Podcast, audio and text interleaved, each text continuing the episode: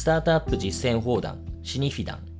こちらの番組ではスタートアップや上場企業の経営にまつわる少しクロート好みなテーマについてグロースキャピタルを運営するシニフィアンの小林村上そして私朝倉の3名が解説考えをお届けします。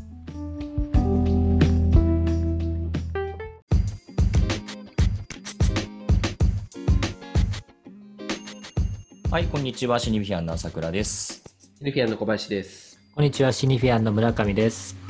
はい、えーっと、今日はですね、まあ、我々よくシニフィアンとして、えーまあ、上場以降のポスト IPO のフェーズが、まあ、大事であると。まあ、少なからぬスタートアップが順調に上場したはいいものの、上場以後のステージで、えーまあ、挫折というか頓挫することが少なからず起こり得るので、えーまあ、そこのケアというか、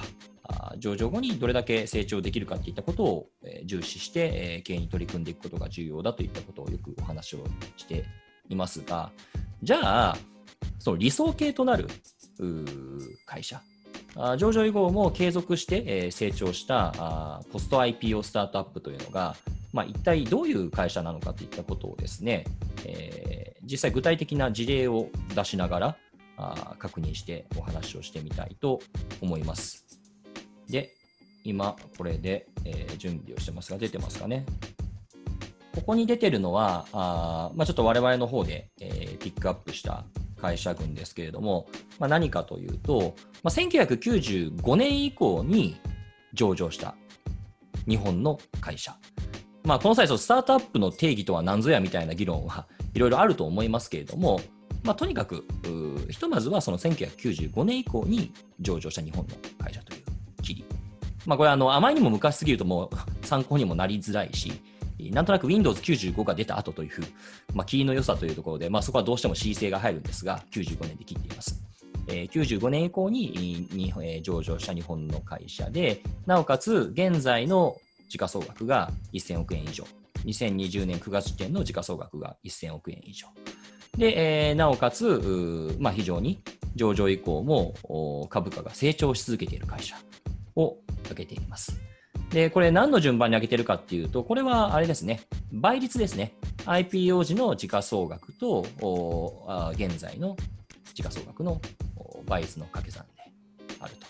で、まあ、ちょっと注意しなければいけないのは、この IPO 時っていうのはデータ取得の関係で、えー公募価格でも初値でもなく、上場した月の、まあ、月末の数字ということなんですけれども、まあ、ただただ、あまあ、上場した前後のフェアプライスとしてはそんなに外れた数字ではないと思いますので、別にこれ厳密になんかこの1倍、2倍の差が意味あるというよりは、ざっくり大きく成長している会社がどこなのかといったことを示した図かなというふうに思います。で、見てみると、これ、トップ、これ今40社が映ってるかな、40社に関して言うと、見た通りなんですけれども、1位 M3、2位日本 M&A センター、3位ワークマンというふうにずらずらずらっと、並んでいます。で、上場して以降、時価総額が1000億円以上で、なおかつ、やはり倍率としては、天馬が10倍以上になっている会社という意味で言うと、まあ、27位の GMAO ペイメントゲートウェイ株式会社ということになりますけど、まあ、この27社が、まあ、あえて言うならば、あーポスト IPO でも継続して成長している、まあ、スタートアップのある種理想系のような会社として、えー捉えてもいいんじゃないかなというふうに、えー思っているというところですね。で結構見てみると、割と意外というか、あこういう会社なんだっていう印象ですよね。ね、世の中で言うとね、例えばナスダックの上位銘柄って基本的にテックだったりバイオだったりがずらーっと並ぶのに比して、うんトラック物流とか食品スーパーとか、うんプラント設備とかを、まあ、制服、作業服を、なんかかなり多岐にわたるなという印象がありますね、これ。そうですね。これ何か特徴的なことってなんか言えるんですかね？まあ、少なくとも、うん。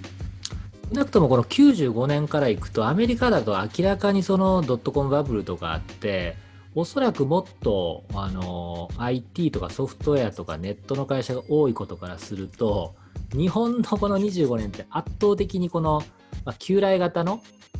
ビジネスの人が多いっていうのは、もうこれ明確に思いますよね。うんうん。ま、プラスその中で直近の動向であの株価が大きく上がりやすかったやつが、まあ、少し多少の補正があった可能性ありますね、ドラッグストアとか、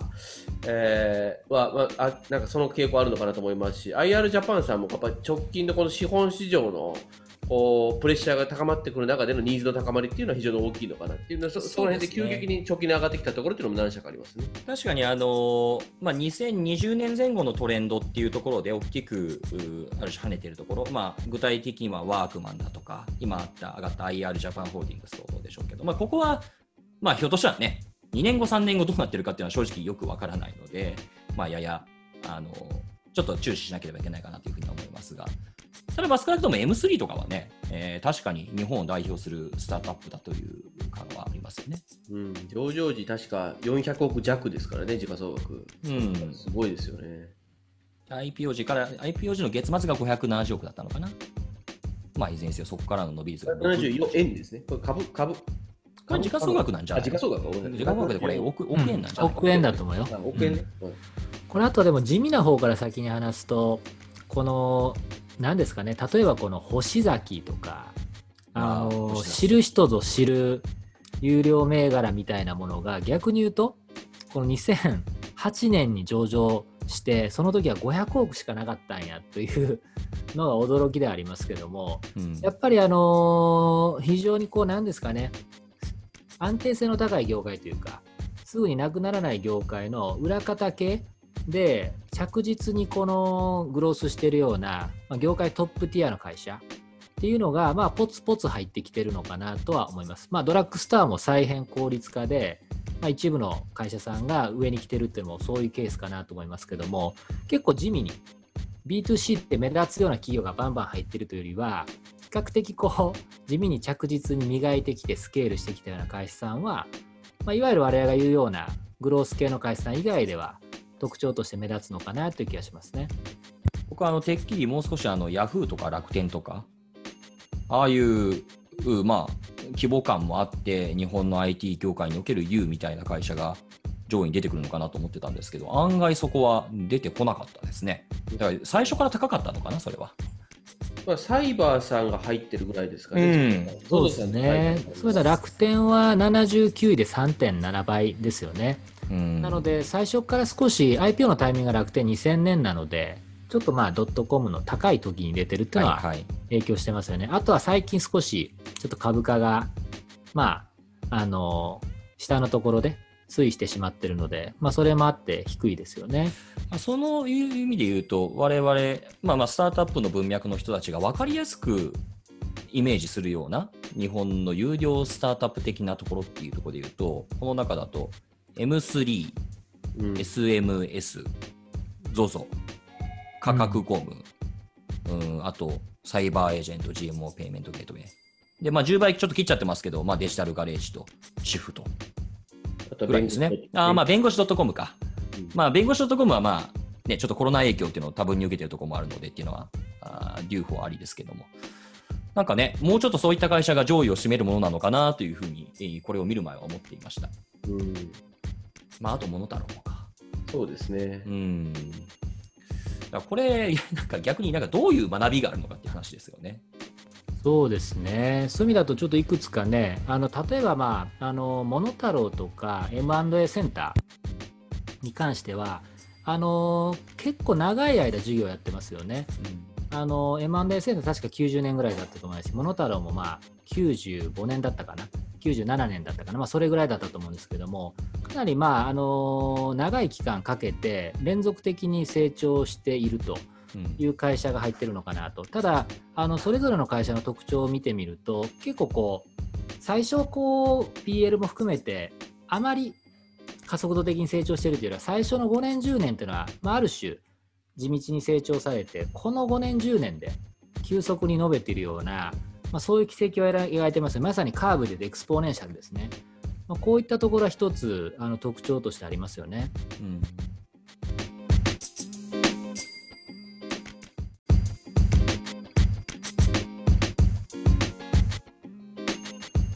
まあ、あとはよくね、まあ、我々も話したりしますが、あまあ、小型上場と呼ばれるような規模感の上場をして、えーまあ、第二の死の単位にはまってしまうっていうのが、まあ、ある種の、まあ、日本のスタートアップの世界における一つの課題点なんじゃないかといった問題提起を我々もよくしていますが、ただまあ実際見てみると、まあこれ倍増で相当してるから当たり前っちゃ当たり前なんですけど、中には確かに小さく出ているんだけれども、えー、その後成長してる会社っていうのも多々あると。いうことですよね。M&A センターも200億弱、モノタロウだって、まあ、2、300億という、まあ、規模感だったことを思うとということですよね。ここ1、2年で一番株価伸びた会社の一つであるシフトさんも実際にはね、この時点1か月後だとね、185億。ですね。なんで、うん、うん、非常に小さかったですよね。うん、ファクトと見ると、面白いですね。うん、まあ、あの、大きく上場することによるメリットっていうのは、それはそれであると思いますし、あの、そういう方法を狙える人たちっていうのは、まあ、それはそれで、えー、オプションの一つとして考えればべきだと思いますけれども、まあ、同時にどうしても小さい単位で、えー、出ざるを、まあ、ある種出ざるを得ないというような方々であれば、まあ、こういったところから何か示唆を得るところっていうのは、としてはあるのかもしれないという、まあ、そういうリストとしての意味はあるのかなとそうですね。あと、そういう意味だと、もう一点思うのは、先ほど時間が結構長い間やってるってことでいくと、うん、例えば日本 M&A センター、30年前の M&A って、いやいやいや、マーケットちっちゃいですねっていうところですけど、今まさに拡大してるし、これからもきっと拡大するだろうっていうビジネスだったりとか、まあ、モノタロウさんも多分やめやり始めた二十数年前に、あのファックスでやってたような、まあ、あいったものの取引を EC でやるっていうのは、まあ、いつ爆発的に広がるんでしょうねっていう、なんか地道にやってきて、でも今はもうこんだけ EC 化が進んだ中では、うわ、こういうニッチなとこ EC でコツコツやってきて、もう独占的だねってポジションを取れてるっていうのは、やっぱり長期的にあるトレンドを結構早い段階からやってきている。でマーケット自体が多分創業した時と今と比較して圧倒的に広がってるようなマーケットそこで勝負してる人がやっぱり IPO5 年10年20年前にした会社でも今なおまあ上場来高値で高い倍率をつけてるのかなとは、まあ、それも明確な特徴としては感じますよね。なので、今をまさに成長し続けてる産業にいかに早く、まあ、スタートして投資を開始できたかというところも感じますね。面白いですね。あともう一つ僕が面白いなと思うのは、この3番につけてるワークマンなんですけども、これあの、制服、作業服って書くと、まあ、作業はそうで、まあ、実際、それ今もなお引き続き強い事業なんですが、まあ、株価が急激に上がり始めたのって2018年ぐらいなんですね。で2018年ぐらいに彼らがこの PB を開始して、まあ、しかもそこからそのワークマンプラスという、まあ、高機能商材、え例えばゴアテックス対抗のこうレインウェアとか、まあ、そういったものとかを非常に安価なリーズナブルなものを、え、展開していくというようなことをやって、いわゆるシティユース、タウンユースの、えー、部分っていうのを大きく取っていったんですね。である意味これ、ピボットっちゃピボットに近いんですけども、実は彼らがもともと持ってたあの製造に関するネットワークだったり、えー、みたいなのを最大限レバレッジしてあのうまくピボットした例だと思います。まあ、これはそういう意味では非常に面白いあのビジネス展開にした会社なんじゃないかなというふうに思いますね。そうですね。あとはなんか地味にやっぱ思うのがですね、あのちょっと金融系ってなんだかんだ多くないですか？金融情報なのか、リースなのか、フィンテックなのか別にして、やっぱりポツポツポツと金融とか、まあ、コマース決済みたいなところの領域のプレイヤーが多いな。広く見ると、金融コマース決済みたいなところでいくと、やっぱこのリスト40社の中でも、この3つのどれかに入ってる会社が一定いるなというふうには感じていて、やっぱりこの20年間で日本でも確実にま変化が起きた中で、かつ安定的に伸びてマネタイズしやすいってところでは、まそういったところも多く残ってますね。ただ20年前は多分 EC も決済も 金融もボロボロだったんで、うん、うん、そこはまあ明らかに大きなマクロのうねりを受けた会社ですよね。うんまあ、考えてみたら95年って金融ビッグバン以前ですからね。そうです。そこから落ちて落ちて落ちて、2003年に底打ちするような業界だったんで、そこからですよね。うん、金融業界あと EC も同じですよね、うん、そこでどんどん EC 自体も広がっていったと思いますし、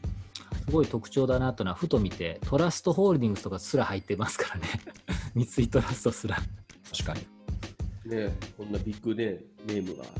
うん、入ってるわけですね。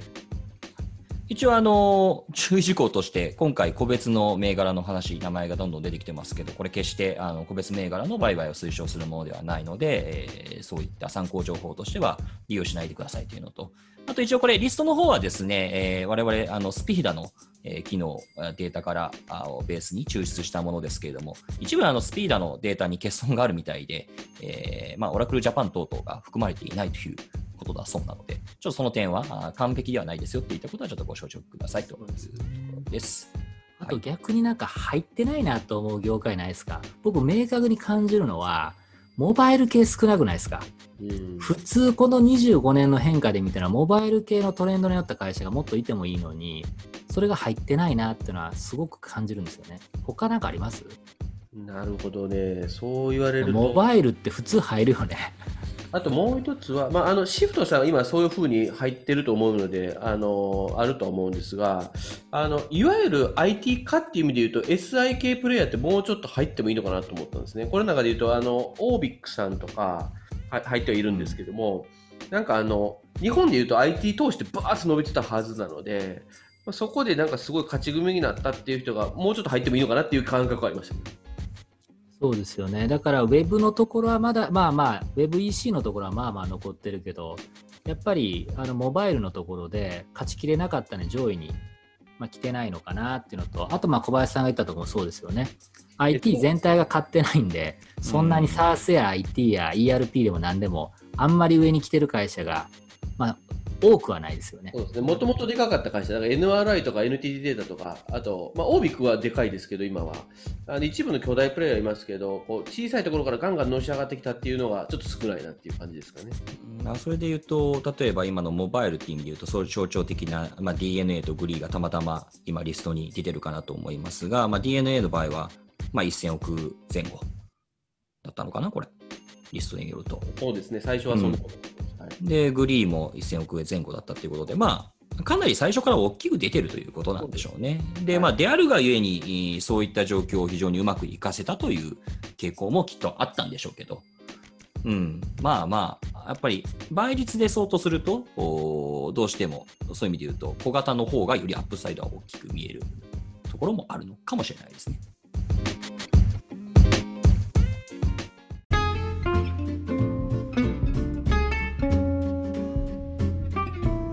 最後までお聞きいただきありがとうございました。